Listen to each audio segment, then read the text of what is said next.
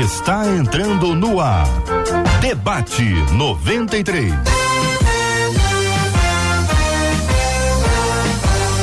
Realização 93 FM. Um oferecimento Pleno News. Notícias de verdade. Apresentação J.R. Vargas. Alô, meu irmão. Alô, minha irmã. Aqui fala J.R. Vargas. Estamos de volta, minha gente. Começando aqui mais uma super edição do nosso debate 93 de hoje. Que a bênção do Senhor repouse sobre a sua vida, sua casa, sua família, sobre todos os seus, em nome de Jesus. No debate 93 de hoje, o pastor Meise Macedo. Bom dia, pastor.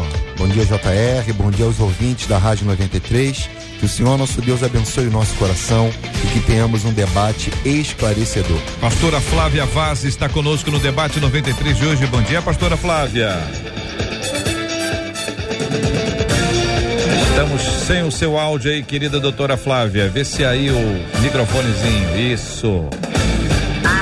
Tá vendo? Olha aí, eu tô chegando fazendo bonito. Bom dia para todo mundo. Feliz demais estar aqui com vocês hoje. Muito obrigado, pastor Wanderson Costa, conosco também no debate 93. Bom dia, pastor. Bom dia, JR. Bom dia aos queridos ouvintes, a mesa, os debatedores, a Marcela. É um prazer estar aqui mais uma vez. Obrigado, pastor Maurício Casais. Como é que vai o senhor? Tudo bem, pastor? Tudo bem, graças a Deus. Bom dia a todos, a JR, a Marcela, a todos os ouvintes da 93. Que tenhamos uma manhã de qualidade. Muito bem, minha gente. Nós estamos juntos transmitindo o debate 93 pelo rádio em 93,3 no FM no Rio de Janeiro. Estamos transmitindo também pelo site radio93.com.br, radio93.com.br, pelo aplicativo o app da 93 FM, na página do Facebook da 93 FM, Rádio 93.3 FM, no canal do YouTube 93 FM Gospel e se você nos procurar também nas plataformas de podcast, a gente vai se encontrar. Marcela Bastos, bom dia. Bom dia, J.R. Vargas, nossos queridos debatedores, que é bom demais tê-los com a gente, e aos nossos ouvintes que estão nessa interatividade com a gente, JR. A Maria Cristina, por exemplo, acabou de nos escrever no WhatsApp, hum. mas nos enviou uma foto dizendo bom dia com muita alegria. Eu estou assistindo vocês pela televisão através do canal do YouTube. Ela disse: "Eu sempre ouço no rádio, mas hoje resolvi mudar". Então ela correu, tá nos vendo no YouTube, mas correu no WhatsApp para mandar o recado, como tem gente agora fazendo o almoço, hum. que é o caso do Cláudio, Cláudio, e falou no Facebook, tô fazendo é, almoço, Cláudio. mas vendo vocês. Fica ligado aí, Cláudio. Debate 93. Olha o tempero aí, Cláudio. Não, e a panela, quando que vai, Olhada né, naquela água aí, Cláudio. Por favor. 11 horas e 7 minutos na 93, estamos juntos, vamos começar mais um programa de rádio, então tô contando com você. 93 uma de nossas ouvintes está contando o seguinte: que durante uma discussão, olha só que coisa, entre meus pais, descobri que meu pai abusou das minhas três irmãs quando elas eram crianças. Hoje minhas irmãs são adultas e casadas, mas o que mais me chocou é que minha mãe sabia de tudo e sempre se calou. Ela deu várias desculpas, só que para mim, a minha mãe é tão culpada quanto meu pai e ela é sua cúmplice.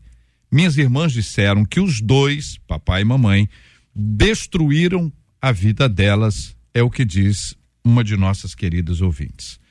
Algumas perguntas são feitas. O que leva uma pessoa a cobertar erros terríveis de outra pessoa?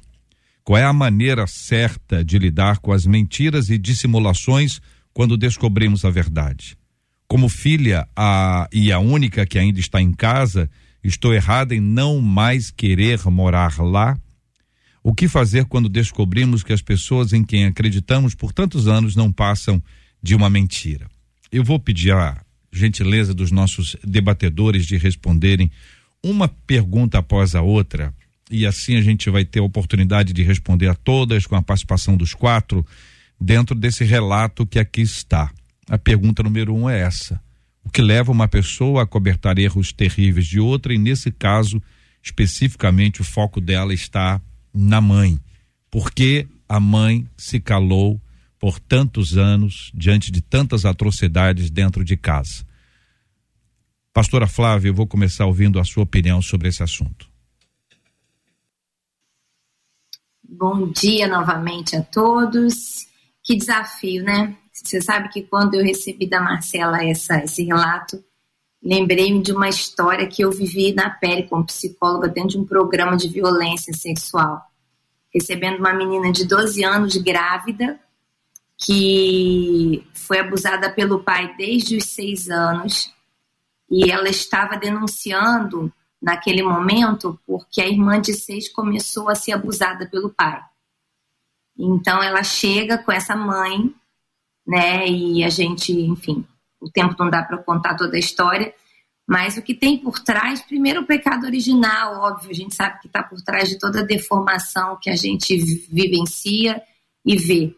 Mas o fator muito grave, JR, é a relação financeira, né? Muitas mulheres, elas, por uma dependência do marido, elas acreditam e são ameaçadas, né? O abusador ele tem essa característica de que não vão dar conta e também a violência no sentido de ele, eles muitas vezes, né, é, gerarem esse pânico na própria mulher. Então, ali há uma relação muito doentia que você não consegue explicar de relação causa e efeito, mas que no sistema de dependência, de medo, né, de acreditar que não vai conseguir dar conta de viver sem esse homem, vai ser o que da vida dela. Então, os dados são terríveis e, infelizmente, muitas famílias vivenciam essa experiência onde a, a, o dano é pior, ele é potencializado porque a criança sabe que a mãe sabe.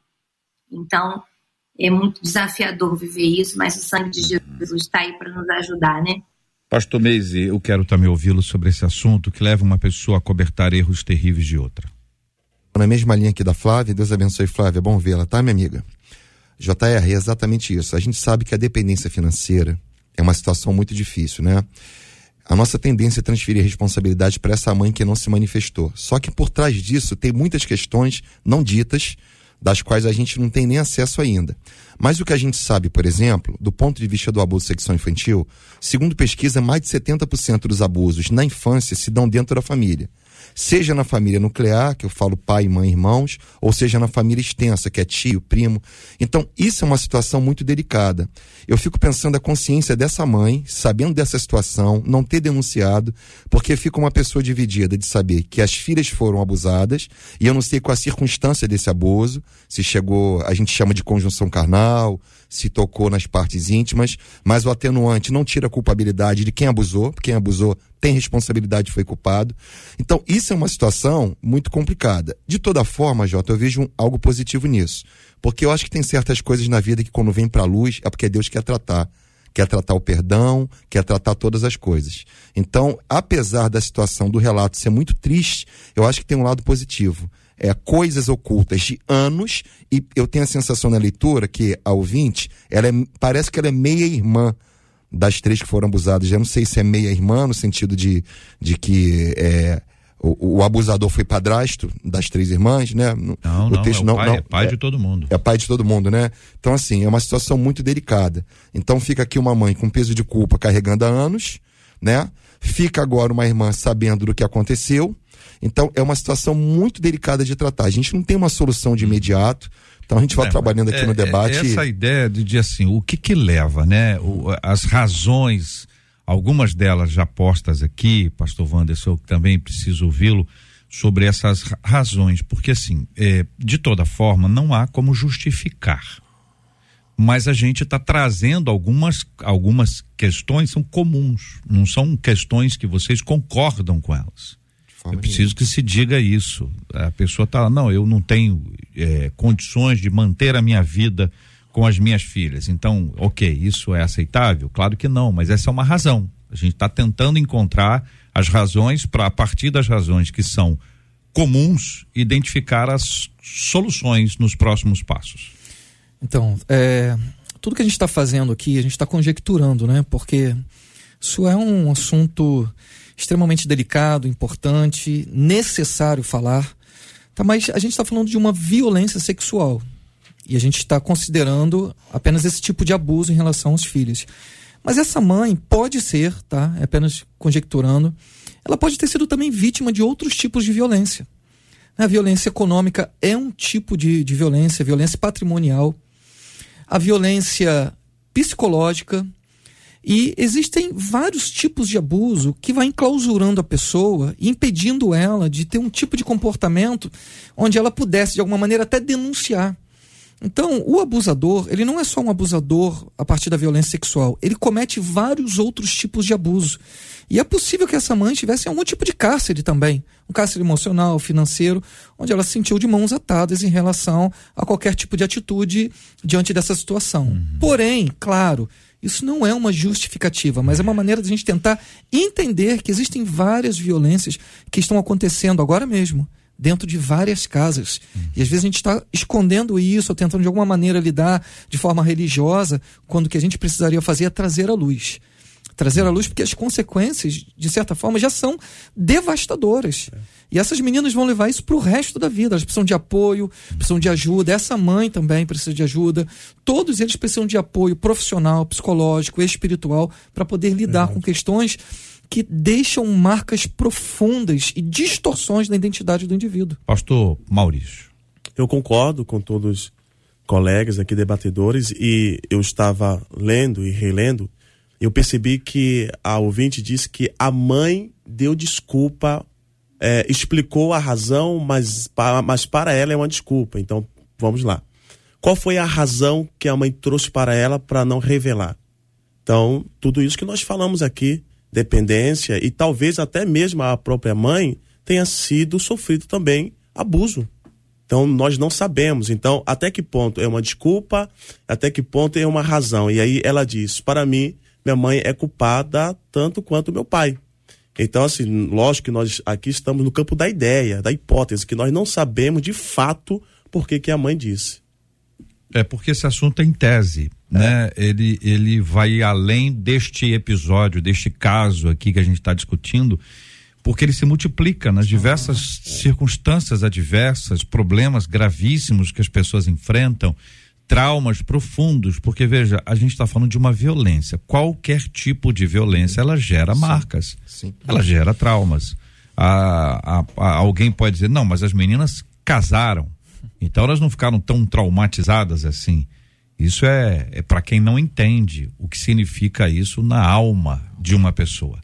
Vai para além de qualquer coisa. Qual é a maneira certa de lidar com as mentiras e dissimulações quando descobrimos a verdade. O ponto dela, pastor Wanderson, aqui, é que a mãe deu as desculpas.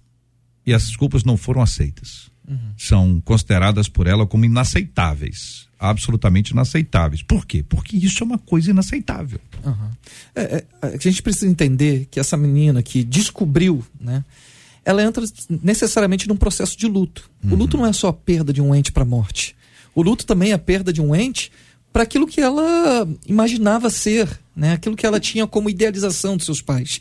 E de repente ela percebe que seus pais não são aquilo que ela esperava. Então ela vai entrar numa fase de sofrimento. E essa fase de sofrimento, ela vai fazer com que ela repense valores, princípios que foram aprendidos. Ela vai ser confrontada em tudo aquilo que ela viveu a partir do que ela foi ensinada e vai sofrer agora, de fato, com um tempo de crise de identidade. Pensa no seu lugar nessa família, pensa no seu destino e interessante que ela, muitas das vezes, é, quando a gente olha para uma criança que é abusada, de certa forma ela também se sentiu abusada, ela muitas das vezes pode carregar uma culpa achando que aquilo se deu por conta dela também. Então, quando ela está diante de um fato desse, é muito difícil a gente falar, olha, deve agir assim, deve agir assado. Uhum. Mas uma coisa que eu acredito, seja o que for, a gente precisa trazer a luz. Trazer a luz é sempre necessário. Né? A, primeiro João vai dizer lá que o Senhor é luz e ele habita em luz. Tudo aquilo que está em trevas, enquanto estiver escondido, serve de alimento para o diabo. O que o diabo vai fazer é tentar matar, destruir, vai continuar assolando pensamento, emoção, sentimento. Mas quando você traz para a luz, por mais doído que seja, por mais doloroso que seja, você tem a possibilidade de ressignificar essa história. Então, esconder não é, não é a questão, mas trazer à luz para poder lidar com o fato que já aconteceu, mas pode ser ressignificado. Pastora Flávia, a maneira certa de lidar com as mentiras e dissimulações quando descobrimos a verdade é uma pergunta que vai para além deste assunto específico, né? Onde a gente descobre alguma coisa e aí a gente quer Tem gente que quer ser o justiceiro, né? Vou resolver esse negócio. Sim. Tem gente que é, é, a turma da, da exposição, tem gente que nega, né? Não, isso não aconteceu, finge que não aconteceu. Como é que é a maneira que você considera, pastora, a, a, a certa? É, é a dúvida dela, da nossa ouvinte. Então, a, a, Bíblia fala em provérbios de sabedoria, né? De, do início ao fim. E a sabedoria, eu creio que é essa capacidade que a gente recebe de Deus mesmo, de usar uma situação para que, de fato, a ação aplicada a essa luz que foi trazida, como dito pelo pastor, gere resultado. Então, o resultado qual é? Proteger as pessoas e restaurar o homem em pecado, né? essa família.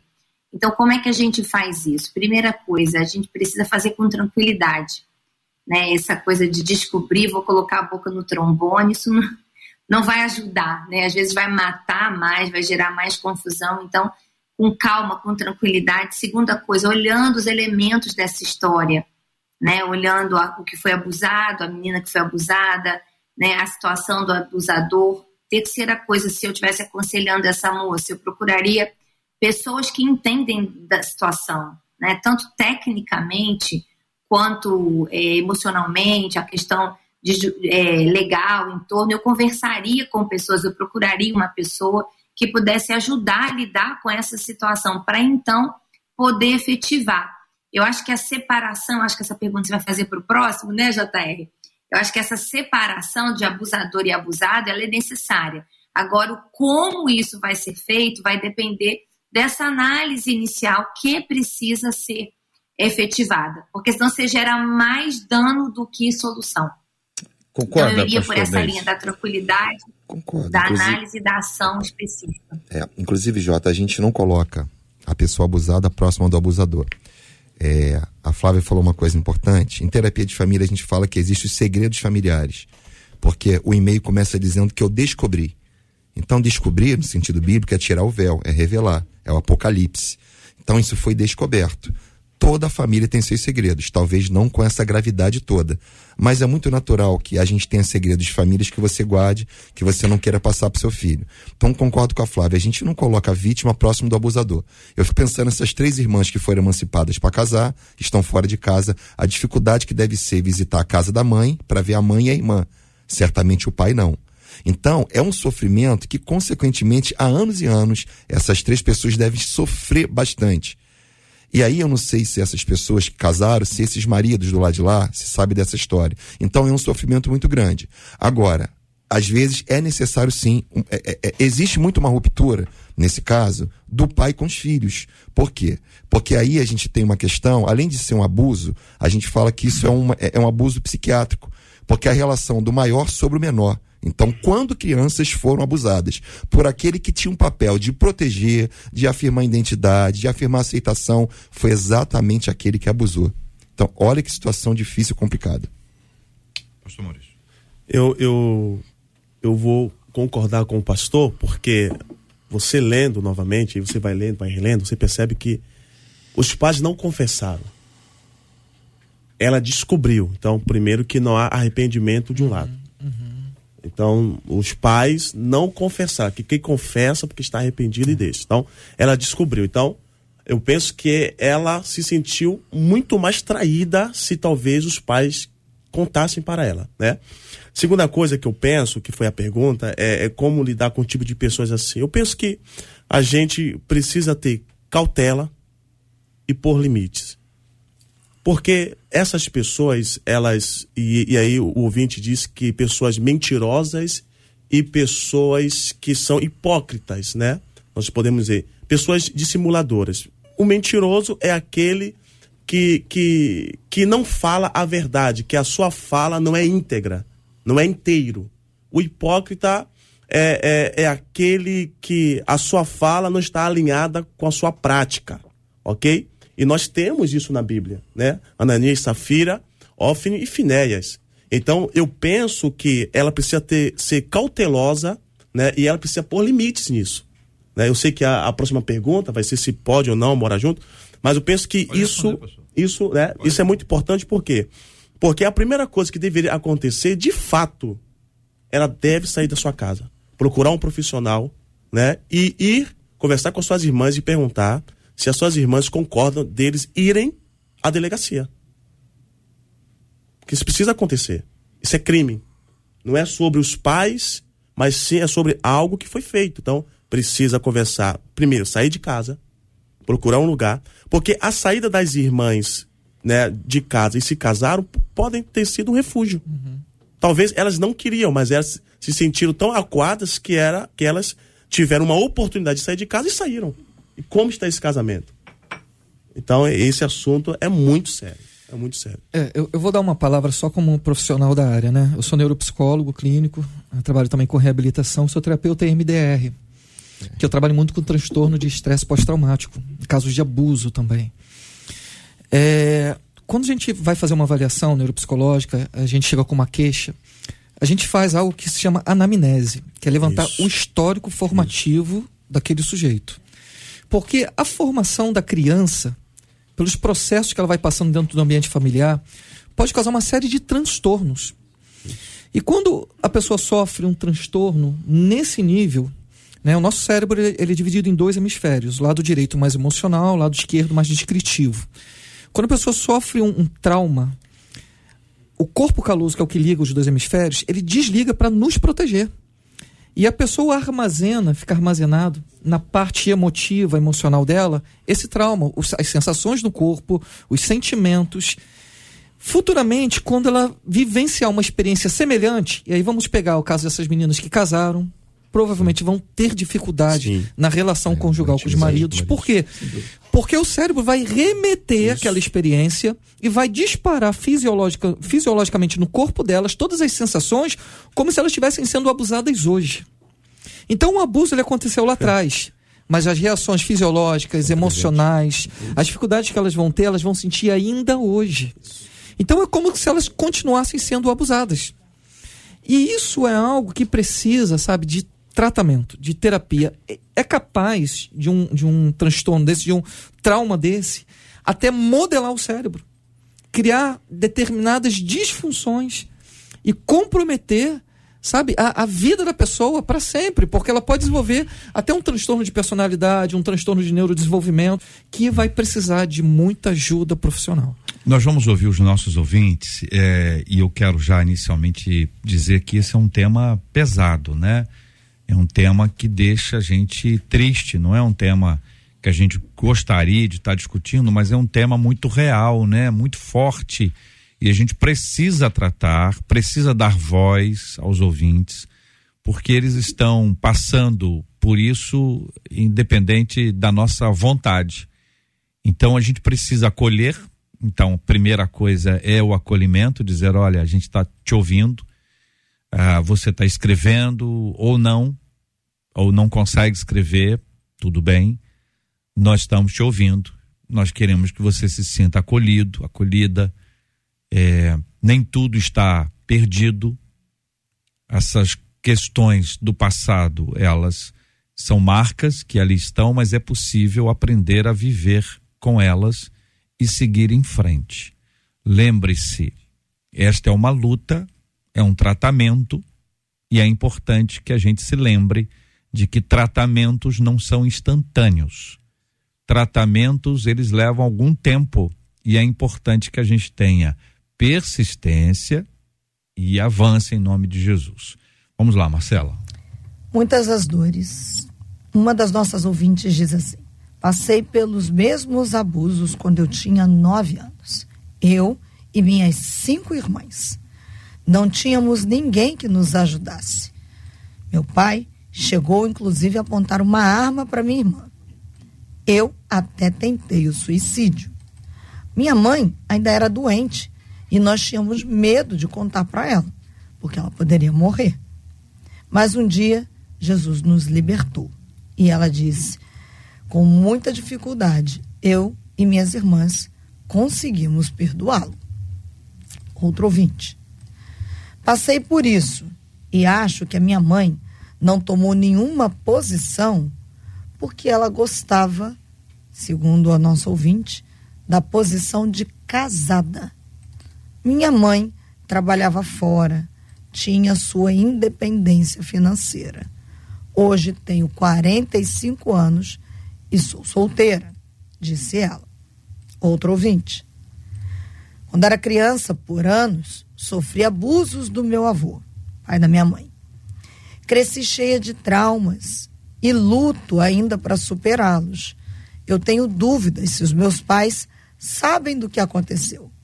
E tenho vontade de perguntar, e ao mesmo tempo tenho medo dessas consequências. Como me livrar desses traumas sem precisar trazer o assunto à tona? Pergunta essa ouvinte. Doutora Flávia, vamos ouvi-la inicialmente. É, tudo muito difícil, né? Tratar sem trazer à tona. É, não quer uma exposição e é natural que, que não queira e quer tratar o assunto. Às vezes são duas coisas que são difíceis, mas é necessário que a gente tenha algumas direções para nosso ouvinte nessa linha. É o que ela quer, ela quer tratar o assunto sem expor. Sim. É, eu estava dando uma checada nos dados, né? Me preparando para o debate. Nas Américas, uma entre oito meninas com 15 anos de idade já foi abusada sexualmente por alguém. E a cada 10 minutos, uma mulher passa por abuso. É uma coisa tão, tão grave, né? Porque a gente não tem dimensão. Mas eu, eu enquanto ouvia sua fala, JR, antes, né, você falando da dor desse processo, uma coisa veio assim gravemente no meu coração. Você precisa falar ainda que você não exponha né, a pessoa a que fez ou não vá à delegacia, mas falar é fundamental. Você precisa buscar uma pessoa de segurança, né, uma pessoa. Hoje em dia a gente tem na internet aí até profissionais aqui da minha comunidade, nós temos um grupo de psicólogos, mais de 30 profissionais que trabalham voluntariamente. Então, você precisa falar, você precisa expor o que te acontece, você precisa buscar ajuda com segurança para o que te acontece, para que você tenha acesso a um conselho mais neutro que possa fazer essa separação que o seu cérebro, como, como exposto pelo pastor é, Wanderson, muitas vezes não tem condição de fazer. Né? Ele às vezes não tem condição, ele está tão afetado, tão adoecido, que ele não consegue separar. Então, falar não é uma opção. Eu quero deixar isso bem claro, JR. Não é uma opção não falar. Falar é algo que você precisa fazer. Tanto que o símbolo do abuso é uma criança com a mão na boca, né? Tapada, porque é, é, o que a maior ameaça que o abusador faz. Então, falar com segurança, buscar ajuda com segurança, é a orientação que eu vou dar a você, uhum. né? Você precisa fazer isso, buscar uma pessoa com segurança e falar para que você tenha orientação do que fazer. Meninos, é, é o avô, né? Nós estamos respondendo a uma pergunta específica que está relacionada ao avô. Acredita a nosso ouvinte que os pais não sabem, ou seja, que isso é uma coisa meio que feita ali muitas escondidas. Ela sabe, quer tratar e não quer expor. Então a fala dela, na perspectiva da pastora Flávia, é compartilhar isso em segurança, com alguém que possa ouvir e não só ouvir, mas tratar. Né? Quer dizer, nós estamos pensando aqui em alguém com essa especialidade. Tem que ser uma pessoa com quem você possa conversar e a pessoa vai guardar segredo. O sigilo aí, na perspectiva dela, é fundamental. Ou seja, o que, que ela pensa? Que se o sigilo for quebrado, no lugar de resolver, vai criar um problema ainda mais complexo do que o atual. Essa não deve ser a única pessoa no universo pensando dessa forma. Então, vamos falar um, um pouco sobre esse lugar de segurança para que a gente possa encorajar as pessoas que não querem tratar assim, não querem expor ninguém, querem só avançar. Eu penso que, que procurar uma pessoa de confiança é, é de suma importância e eu vou por favor, usar as palavras da doutora, que falar não é uma opção, né, é uma necessidade. Eu precisa falar. E vejamos que o nosso assunto, nós não estamos falando nada de coisas espirituais, nós somos pastores, né? Então, eu penso que esse assunto, perdão, mas não tem a ver diretamente com o espiritual, embora o espiritual esteja em tudo. Então, se a pessoa é de, de uma comunidade de fé e ela percebe que o seu pastor, o seu líder de juventude, eu fui líder de, de juventude por muito tempo. E, e eu fiz gabinete com muitos jovens que contavam coisas para mim que não contavam pro seu pastor. Então, é buscar alguém de confiança que possa lhe ajudar. Isso é importante. Então, eu penso que eu tive uma experiência agora, um casal que nós estávamos tratando por muito tempo e nós não conseguimos mais dar conta. O que nós fizemos? A igreja pegou o casal, foi até um psicólogo e a igreja pagava para que esse casal fosse tratar. Então, isso é importante. Uhum. Então, talvez essa notícia chegue ao pastor, ao líder ou alguém de confiança. Essa pessoa que recebe essa notícia precisa direcioná-lo, né, a um profissional e acompanhar. Hum, concordam, queridos? É, sim, sim é, é, eu, eu, concordo com o pastor colega. Eu acho que tem que ter uma ajuda espiritual. Eu acho que não dá para fugir disso. Inclusive, essas meninas que foram abusadas provavelmente têm um conceito de Deus como um pai abusador, porque a gente aprende a, a, a, a, a ter temor de Deus temendo os pais. O único mandamento com promessa é honrar pai e mãe. Então, como é que a gente aprende o conceito de Deus? A gente aprende o conceito do Deus que é pai olhando para o pai e para a mãe. E se você tem um pai que é abusador, consequentemente, não vou dizer que é um imperativo, mas essas meninas devem ter muita dificuldade na vida espiritual. E isso é uma coisa, Jota, que tem que ser tratado com bisturi na mão, porque é um tipo de coisa que para acontecer uma tragédia não custa muito. Às vezes um primo, um tio, uma pessoa violenta, sabendo de um fato desse, acontece uma tragédia. Um dia desse uma pessoa comentou assim comigo: "Ah, minha filha jamais, se alguém tocar nela, vai falar pro meu marido". Falei: "Por quê?" Porque ele é policial militar e é muito violento. E ele já disse para ela que se alguém tocar nela, ele mata. Então a menina deve pensar: se alguém me fizer um mal, eu não conto pro meu pai, porque meu pai vai matar. Não existe um canal de comunicação aberta para essa filha chegar e falar com o pai com calma. Pai, aconteceu isso e isso. Ainda que não seja um abuso dessa gravidade. Então, eu acho que tem que ter uma ajuda pastoral, se faz necessária, ou com alguém da liderança da igreja. Tem que ter uma ajuda profissional. Então, são muitas instâncias que a gente tem que trabalhar para poder tratar a coisa a pessoa que cometeu o ato tem que pagar pelo que fez. Inclusive, pagar pelo que fez requer arrependimento. Porque se aceitar Jesus, mesmo pagando pelo delito cometido, vai para o céu.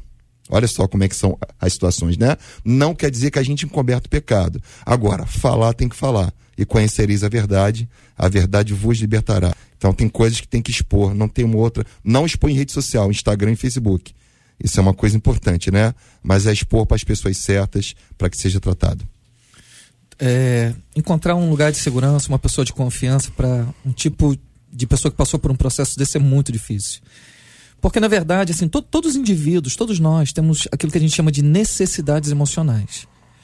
E limite, confiança, acolhimento, afeto, tudo isso são necessidades básicas do indivíduo. Quando elas não são atendidas ali no seu núcleo familiar pelos pais, ela vai desenvolver aquilo que a gente chama de esquemas e que são esquemas desadaptativos. Então ela desenvolve um esquema de vulnerabilidade, onde ela não consegue ter relações sociais, é, vínculos afetivos fortes, e por isso ela vai ter sempre uma base de desconfiança. Então, falar para uma pessoa dessa, procurar alguém de confiança, não é fácil. É muito difícil, porque ela foi abusada por aquele que deveria proteger. Ela foi enganada por aquele que deveria acolher, que deveria dar afeto. Então ela desenvolve determinados esquemas. Por isso que é tão importante, sabe, quando, quando o pastor falou aqui sobre procurar um profissional, é, é, isso não é demérito nenhum pra isso, gente, sim, enquanto cristão. nenhum. Isso. isso. é espiritual. Isso, isso Porque a Bíblia vai dizer que a gente precisa apresentar todo o nosso ser de maneira integral ao Senhor, corpo, alma e espírito. E às vezes a gente quer resolver coisas da alma apenas dando dimensão espiritualidade, da espiritualidade, aquela transcendental. Essa, essa espiritualidade transcendental é importante, mas também é espiritual cuidar da alma. Sim. Também é espiritual cuidar do corpo. E a gente precisa buscar com quem tem ferramentas que vão, sabe, ali de maneira cirúrgica, conseguir ressignificar a história. Agora, achei muito interessante quando o JR falou. É importante a gente falar para essas pessoas: ei, tem esperança. Amém. É possível conseguir ter uma vida com um novo significado. É. é possível. A gente não tem como apagar o que aconteceu. A gente não tem como tirar as marcas do que aconteceu. Mas é possível que, ainda que as marcas estejam lá, a gente tocar nelas, apesar de saber que aconteceram, elas não doerem mais. É possível a gente se fortalecer no meio da dor. É possível. Verdade. E eu quero, sabe, falar para essas pessoas que passaram por tantos abusos, sabe, toda a tua história pode ser ressignificada. Ah, Talvez você não vai esquecer, mas você pode ter daqui para frente uma nova possibilidade de viver aquilo que Deus tem para sua vida. Eu, Pois não, pastor? Então, eu, eu penso que eu, eu, eu tô nessa linha porque é, é, eu penso que, o- como eu disse, o espiritual está em tudo, mas algumas pessoas dizem assim, não, eu fui para a igreja e Deus me libertou. Cara, isso não é certeza disso. Existem coisas que você precisa tratar sim com um profissional. Como o pastor aqui também disse, o espiritual, ele precisa ser acompanhado. Ok, eu, eu lembro que eu tenho dois, eu tenho 18 sobrinhos. Tenho oito irmãos, 18, 18 sobrinhos. E o meu sobrinho, o mais velho, ele era da igreja, ele se desviou, porque com cinco anos de idade ele foi abusado pelo pastor. Pois Hoje ele é gay. Pois é. Então, então vejamos. Eu disse pra minha irmã, mas por que você não, não foi possível? Não, porque o pastor falou que, ia- que Deus ia curar. Não cura não, amigo. Isso é coisa de profissional. Acompanhamento pastoral, porém profissional. Senão as coisas não vão a- acontecer. E tem gente que vai ser acompanhada eternamente. É. Eternamente. Eu acho que a gente, assim, já evoluiu muito, já, nós já amadurecemos muito nesse assunto nos últimos anos. Eu posso atestar isso aqui, porque eu estou aqui nesse lugar há muitos anos e no começo ouvia exatamente o oposto, né? Hora que cura, hora que melhora, não precisa, meu psicólogo é Cristo e essas frases todas que ainda são ditas e ainda integram a crença de muita gente, a gente tem que respeitar os que pensam assim. Mas veja, gente, a unha, a mão, o pé, a- a- o coração, a- o sangue, tudo a gente trata. Tudo a gente trata. Tem remédio, tem o tratamento, tem, tem, enfim, tem uma série de possibilidades que estão disponíveis. Quem é que as disponibilizou? Vamos pensar aqui.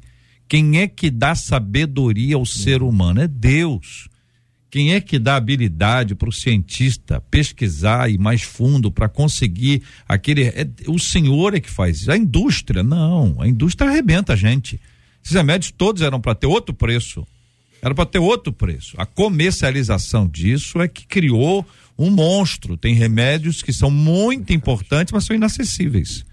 Inacessíveis. Tem lugares que deveria ter o remédio disponibilizado pelo governo e não há. Não há remédio. Ou não há este ou aquele remédio. Pessoas estão na fila para transplante e estão na fila para operação de um joelho. Quebrar o braço. Então, assim, são coisas absurdas que existem hoje, mas entenda, a mente humana, a nossa, as, as nossas emoções, elas precisam ser tratadas. Nem tudo a gente sabe. Você precisa observar isso. Então a gente passou da época de acreditar que isso aconteceria de uma outra forma. Deus pode curar? Pode, pode curar qualquer doença, louvado seja o nome do Senhor. Mas ele também deu ali a habilidade dos médicos. Lucas era um médico amado. Uma discussão sensacional é qual o papel de Lucas, o médico amado, na vida do apóstolo Paulo, que foi acompanhado por Lucas o tempo inteiro. Lucas escreveu, escreveu, escreveu, mas será que ele só escreveu? Ou será que ele teve algum papel médico na vida do apóstolo Paulo, que é enfermo? Um homem que sofreu sequelas muito grandes, né? E a gente chega aqui nesse ponto, gente, o ponto da decepção. A decepção, decepção. Descobrimos que as pessoas em quem nós acreditamos não passam de uma mentira. Então você diz assim: olha, eu, eu convivi com uma miragem, convivi com um fake. E aí a tendência é: eu não acredito mais no ser humano. Alguns dizem isso pensando nos animais. Doutora e pa, pastora Flávia, essa decepção, como é que a gente deixa isso para trás? Para poder avançar, para dar uma outra chance, para poder seguir em frente, pastora? Esse, esse é um mérito espiritualizando aqui do sangue de Jesus, né? Porque eu falo que a vida, a primeira coisa que a gente precisa experimentar é o luto com o perfeito, entender que as pessoas elas originalmente elas trazem desafios, então é desafiador quando essa imperfeição é um abusador como pai ou como avô, né? Com certeza é algo muito grave, muito importante. Eu não estou minimizando, mas a gente ter essa noção de que o homem ele realmente está nessa condição e que ele peca, ele vai errar. Ele tem uma desregulação que veio inicial, original. Então, isso eu acho que é um, um, um ponto que precisa ser trabalhado, inclusive na nossa consciência de necessidade de perdão. Mas um, um, coração magoado, né, um coração magoado, ferido, ele, é, a partir do momento que ele discerne isso, ele é levado automaticamente à, à visão do evangelho. Eu acho que aqui, JR, eu acho que são duas coisas. Uma é, eu vou perdoar, eu vou entender que meu pai realmente, às vezes, veio com uma disfunção dissociativa de personalidade, uma doença mental mesmo, estruturalmente. A gente sabe que existe hoje, quer dizer, há, algumas décadas, né? Diagnóstico, se você abrir o DSM-5, você vai ter lista de doenças que incluem essas dissociações. As pessoas fazem, você tem o sociopata, né, o psicopata, o borderline, a bipolaridade, são adoecimentos mentais que a pessoa tem comportamentos dessa ordem. Então, existe isso, eu preciso perdoar, preciso perdoar, mas aí eu acho que a diferença importante é, Senhor, eu vou perdoar, eu preciso liberar, eu dependo disso, inclusive, para continuar saudável, mas eu posso sim e devo muitas vezes me separar. Então, acho que essa é a diferença, porque às vezes o perdoar, para liberar né, a mágoa, o perdão que precisa, fica conectado, eu preciso continuar convivendo com essa pessoa. Né? Outra coisa, já vou estender aqui, que é o conceito de proteção. Uma das maiores armas que nós temos hoje é proteger. Então, a infância protegida, né? eu não deixar essa criança, meu filho, ou que está sob minha tutela, com qualquer um, né? Eu, eu, ter cuidado com isso é uma forma de é, separação que a gente pode fazer de maneira preventiva. Então, sim, eu acho que não tem negociação, é um processo, é um processo de reconhecer o que fizeram, escolher deixar ir, entender a necessidade de perdão que todo mundo tem, que só o Senhor pode operar isso em nós, nem o melhor terapeuta explica terrenamente isso, porque é ilógico. Mas também a escolha de proteção de separação que uma pessoa pode fazer a partir dessa decisão. Concordo, meninos. Concordo. Eu acho que a Flávia foi bem cirúrgica. Acho que a separação é importante. O perdão é uma coisa que não dá para negociar, a pessoa precisa liberar perdão. Eu vou dizer uma terceira coisa aqui, Jota, que é muito comum. Eu ouvi domingo, eu estava fora do Rio de Janeiro, muito longe do Rio, com a minha esposa. Acabou o culto, uma pessoa me chamou para conversar, eu fiquei uma hora. Ela não, não gosta de homens. Eu tenho ojeriza a figura masculina. Por quê? Porque dois maridos passaram pela vida dela, bateram, enfim. Eu falei para ela que o que fizeram com ela é da responsabilidade do que, de quem fez. Agora, o que ela está fazendo com a figura masculina passa a ser responsabilidade dela. Porque nem todos os homens que estão no mundo fizeram com ela o que ela está pensando. Então, a pessoa que passa por abuso, ela tende a ser uma pessoa amarga, ela tende a ser uma pessoa de difícil trato. É uma coisa muito compreensível, mas passa a ser responsabilidade de quem passou por abuso. Por exemplo, é muito comum uma mulher que passa por essa situação achar que nenhum homem presta.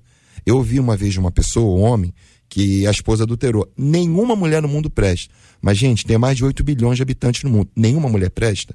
Então, eu, eu só queria trazer isso aqui, esse ponto, porque às vezes a pessoa passa por um trauma tão significativo que se torna uma pessoa amarga pro resto da vida. E ela, às vezes, está retribuindo de forma amarga, de uma forma agressiva, essa violência que ela sofreu. A gente entende a dor, nós temos a empatia, a misericórdia, a compaixão, mas a pessoa tem que buscar cura para que ela possa ter relações saudáveis com o mundo exterior. Entender que alguém fez isso com ela. Mas nem todo mundo, né, que está, todos os homens ou mulheres, são iguais àquelas pessoas das quais abusaram. Ok? Marcela. Mais dores. Uma das nossas ouvintes diz assim: Eu fui abusada pelo meu pai até os seis anos. Até hoje a minha mãe não sabe. Eu não tive coragem de contar a ninguém. Isso me atrapalhou muito no meu relacionamento com meu esposo, disse ela. Fui submetida a outro ouvinte, à violência sexual durante anos. Meu pai, líder da igreja, já não está entre nós. Quando contei para minha mãe, que também já não está mais entre nós, ela, além de não acreditar em mim, perguntou se eu gostei. Meu Deus. Uma criança vítima de abuso, principalmente da parte do próprio pai, é muito difícil de ser superado. Gente. Tenho 55 anos e ainda faço o tratamento psicológico. Hum. Sou grata ao meu Deus por continuar viva e servindo a Ele. Difícil, gente. Uma outra ouvinte. Meu avô molestou a minha tia. Minha avó não denunciou, mas separou dele. Quando adolescente, minha mãe levou meu avô para morar com a gente. Por duas vezes eu peguei meu avô me olhando tomando banho. Nunca comentei com a minha mãe. Porque senão minha mãe eu colocaria para fora de casa. Mas foi muito difícil a convivência. Outro ouvinte. Quando criança fui abusada pelo meu irmão. Hoje eles são, hoje ele é adulto. Conseguimos conviver. Difícil, mas conseguimos. Outro ouvinte. Fui abusada pelo meu pai na minha infância. Não sei quantos anos eu tinha quando tudo começou. Só sei que eu era muito pequena. Para mim, um pai fazer isso não tem justificativa. Sofri por muitos anos. Com 12 anos comecei a trabalhar como babá. Cresci, casei, meu pai morreu tem 23 anos. Confesso a vocês, senti um alívio quando ele morreu, porque era doloroso ter que olhar para ele e reviver tudo isso. Hoje tenho 56 anos. Sou convertida e consegui em Deus perdoá-lo. Só que nesse momento que eu estou escrevendo para vocês, a minha carne treme. Uhum. O perdão foi necessário para que eu conseguisse seguir em paz são vários os relatos é. desse nível, inclusive um de uma ouvinte dizendo que o debate hoje está mexendo demais com ela. Durante anos ela foi abusada pelo meio-irmão e hoje com a gente pelo WhatsApp. É a primeira vez que ela está falando sobre isso. Ela disse: Os meus pais faleceram sem saber. Hoje eu sou casada com essa ouvinte. Nós acolhemos cada voz cada voz dos nossos ouvintes, cada voz, são acolhidos com muito carinho, com muito respeito, com muita dignidade.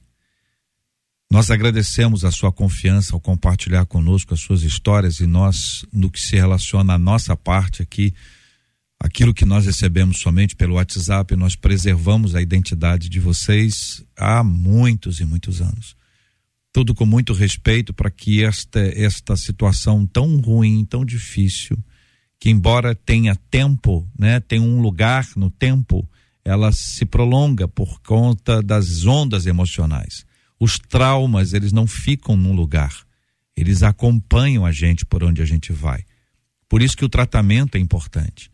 Lembramos aqui da importância de nós nos aproximarmos ainda mais de Deus é verdade que algumas pessoas, numa situação como essa, culpam a Deus, responsabilizam Deus por ter feito isso. Só que isso não é justo e não é adequado, mas eu compreendo este tipo de fala porque é fala de dor, é fala de desespero. Desespero não, não segue uma linha. Mas eu queria chamar você para entender e para perceber a importância do que é a graça de Deus. A graça de Deus é uma vestimenta. A graça de Deus, ela nos veste. E ao nos vestir, ela vai nos tratando. Ela cuida de muitas das nossas feridas e dos nossos traumas. A graça de Deus, ela muda a forma como a gente se sente. Ela muda a forma da gente sentir as dores. Ela muda o nosso jeito de ver as pessoas. E ela transforma a maneira como a gente lida com todas essas questões que aí estão.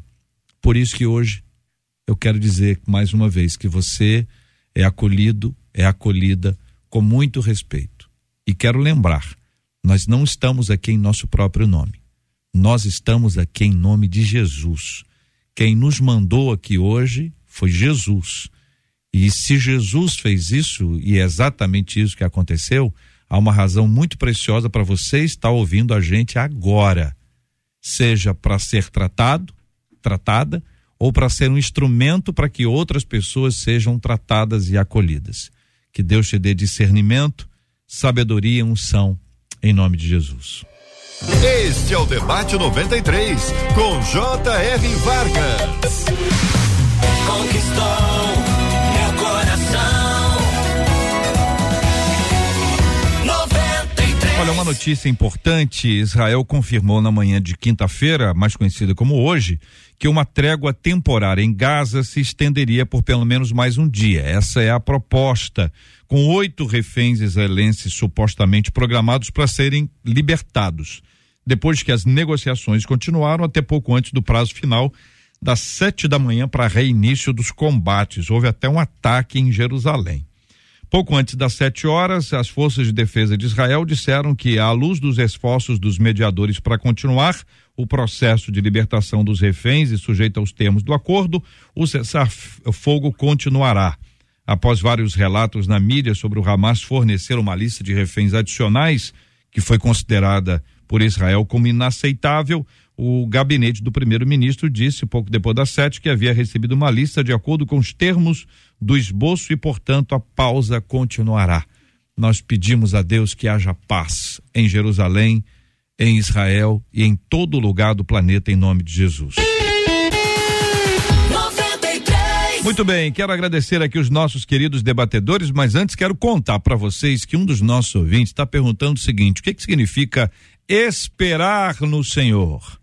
E quando a gente não aguenta mais esperar, o negócio não está dando certo. Quem espera em Deus sempre alcança o que está esperando?